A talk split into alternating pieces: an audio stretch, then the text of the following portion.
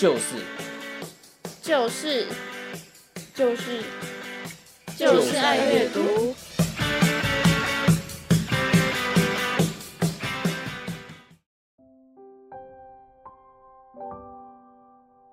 今天是我要跟老爸讨论一本我最近在看的书。该不会是你最近常常带着的那本《只要好好过日子》吧？没错，就是这本书。它的作者是阿飞，他在二零一五年出版。虽然已经是好几年前出版的，但是我前阵子逛书店的时候就看到。它都已经出这么久了，为什么你会把它拿来看呢？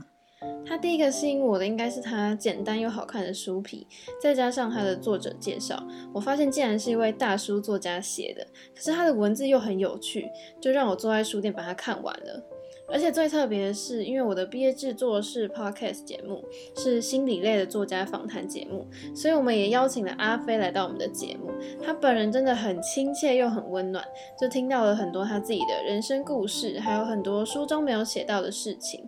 对他的专访有兴趣的话，也可以去搜寻无价书店哦。专访作者本人，那你一定做足了功课，把书仔细看过，说说你的感想吧。这本书写的其实都是我们正在经历或是已经经历过的生活，就有成长啊、与人之间、爱情、人生、梦想五个主题，很能引起共鸣。偶尔也会因为他幽默的比喻，就让人忍不住偷笑。而且每个章节都很触动我们的心。我觉得这本书就像阿飞的人生经历一样。有他自己的思考模式跟方法，虽然说不能概括每个人的人生，可是身为读者的我，还是很喜欢阿飞跟大家分享这些文字跟故事。因为他的文字内容都是很贴近我们的生活，所以才会让这么多人喜爱。它的内容涵盖的范围真的很广，就是我们人生的日常，很多道理我们其实不是不懂或不知道，只是在某些时候我们常常会忘记。所以当你再一次透过文字看到的时候，你或许就会找到答案。诶，那你最喜欢的是哪个章节呢？让我很印象深刻的一部分应该是与人之间。书中其实有写到，把别人弄臭，自己也不会更香。不是所有的事情都是非黑即白，也不是所有的人都要志同道合。讨厌一个人，何必要跟他闹翻？认清一个人，也不是一定要去拆穿。就有人先怀着恶意跟偏见来看待你，但并不代表说你就一定要用相同的态度去回击，因为这样只是证明自己也是跟他同样层次的差劲而已。哦，这表示你正在经历人际互动的过程，是该好好认清自己和别人。我认为真的不必把别人弄臭。我现在对与人之间的看法是这样的：我会用自己的价值观来看待这个人，但无论好或不好的评价，都只会放在自己心中。好的，我们可以主动往来密切一些，成为好朋友；至于不认同的，保持距离就好。然后可以透过日常的往来或观察而改变心中的评价，这些都可以提供日后有机会合作或相处的参考。因为这也是你常常跟我们说的，所以我在书中看到就更有感触，也更印象深刻。因为在这个世界不可能不会遇到你讨厌的人或讨厌你的人，所以学会如何去面对他们是很重要的。不错哦，平常老爸讲的话都有在听哦。对于人际互动，我想提一下爱情片中的。一段，我想特别强调，呃，这点很重要，在第两百一十一页，请你念一下。你是因为他的优点而决定在一起，但有跟他的缺点共度一生的准备。除了懂得欣赏他的好，也要练习忍让他的不好。虽然讲的是另外一半，但把它放在要做一辈子的好朋友，应该也是适用的。你当初在追妈妈的时候，是不是有秉持这个原则？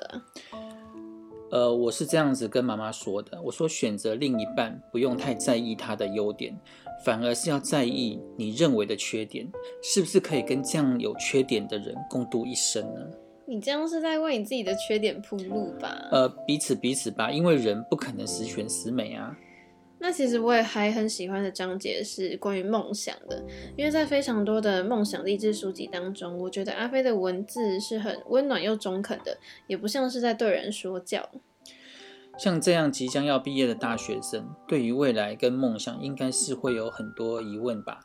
对啊，因为像我们现在除了人际关系，这时候你就一定要面临对未来烦恼的时期，不像以前学生时期，你只要读书或是玩社团，很多外来或内在的因素就让你开始要担心说毕业以后要做什么工作啊，我能胜任那样的事情吗？呃，这里也有一篇内容，我想要分享一下，就是在三百一十八页。做你真正喜欢的事，才会做得出色，做得开心，做得长久。尤其是选择和坚持是追求梦想重要的关键因素。如果自己没有想法，很可能就会被环境、其他人所影响。所以说，有梦想才能知道自己的方向。工作只是过程和方法，并不会让你偏离轨道。多方尝试或是当个斜杠青人都没有问题。就像是大学时是依照家人、同学、朋友的建议来选择，还是分数多少选择学校，或者是依照自己想要的专业来选择学校科系，这也是现在年轻人值得深思的问题哦。那现在你的梦想是什么？我现在目标是透过商业活动来帮助每个人完成梦想，每个人都可以加入这个行列哦。诶，那老爸，你刚出社会的时候，你就已经很肯定自己想要做什么了吗？